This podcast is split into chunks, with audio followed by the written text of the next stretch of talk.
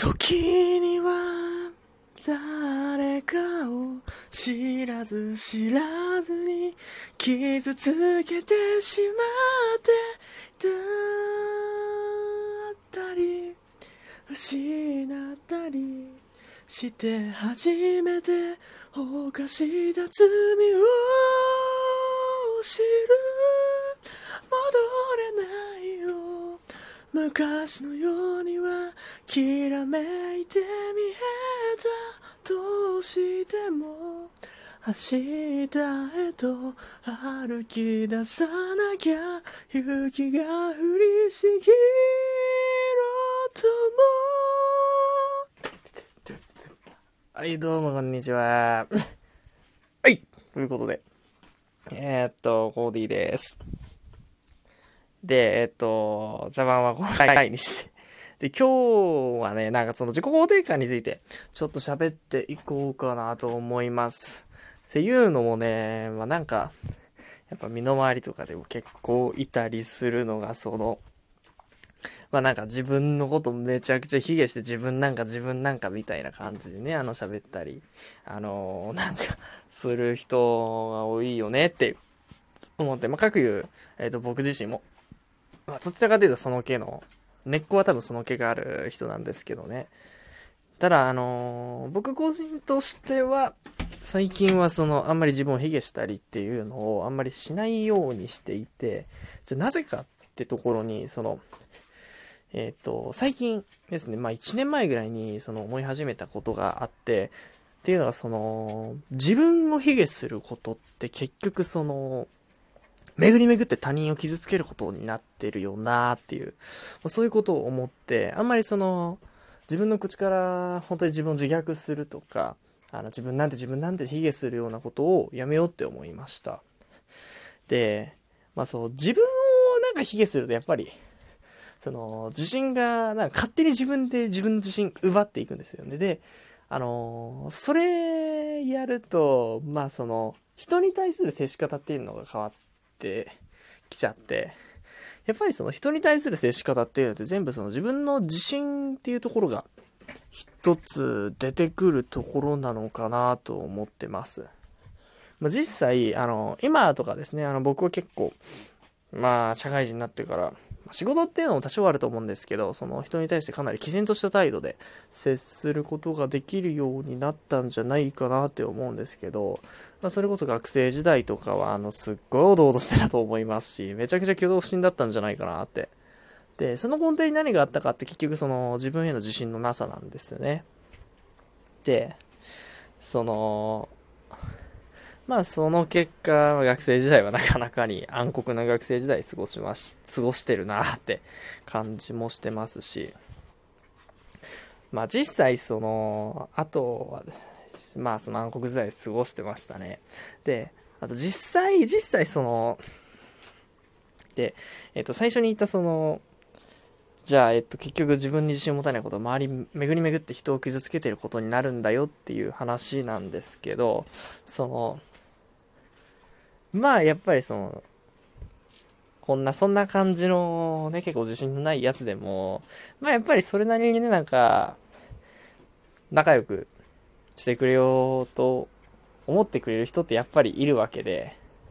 まあそれとか自分のこと面白いとか言ってくれる人も、まあそれなりにいるわけなんですよ。でもその、自分に自信がない状態で 接しちゃうと、そういった差し伸べられるとか全部振り払っちゃうんですよね。で、その、自分に向けられた好意とかそういったものを全て、あの、自分なんて自分なんてでシャットアウトしちゃうわけですよ。まあ、実際、それでね、結構逆にその、で、まあ、気づけ、逆に気づけちゃったっていうのがあって、まあなんか一例とかあげると、あなんかその、誕生日とかですね。まあなんか僕その、別にそんな基本的にプレゼントとかもらうような人じゃなかったんですけど、なんかその年にだけ、たまたま、なんかその、別に普段そのその当時、あまあ、LINE とかしてるわけでもなかったんですけど、その、まあ、中学校の時ぐらいか。わりかし仲良かったんじゃないかなって思う人が、なんかその、絵を描いてプレゼントしてくれたわけですね。まあでも、まあそう、もうめちゃくちゃ好意的に見てくれてないっていうレベル感じゃないですか、それってある意味。はい。まあ、それをなんかね、その受け取った時に、まあ、別にその無限にするつもりはなかったんですけど、その、まあ、すごい雑なね、ありがとうレベルで。もっとその喜べよみたいな、お前もっと喜べよみたいなものもらってんのにもかかわらずなんかそのね、めちゃくちゃドライなレスポンス。あの、本当はすごく嬉しいんですよ、自分。めちゃくちゃ嬉しいんですけど、いやでも自分がなんかそうそこからいろいろベラベラ喋ってもな、気持ち悪いよなとか思ってね、そのありがとうって言葉だけで返しちゃって。で、結局あの、後々聞いたら、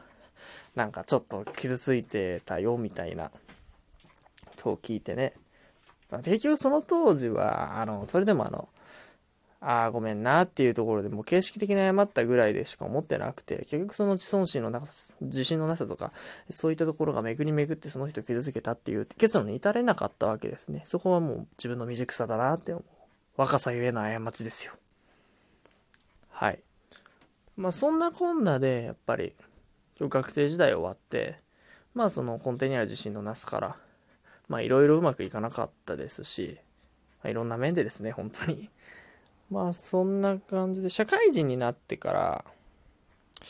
そうですね。で、なんで自己肯定感を持とうとしたってのかって、まあそこもあったん、もちろんその他人を傷つけるなってある日ふとパッて気づいたっていうのもあったんですよ。まあそれが一つ、やっぱり大きなきっかけではあるんですけど、そのもう一つ、その、やっぱ自分で自信持った方がいいよなっていうか、持ちたいって思えたのが、その、1年前ぐらいに、僕、海外ドラマを、なんか一時ちょっと見ようっていう、なんか謎の習慣を設けてまして、その時にたまたま見てたのが、その、スーツってドラマで、あ、まあ、その、日本でもその、月9で、なんか、織田裕二だったっけな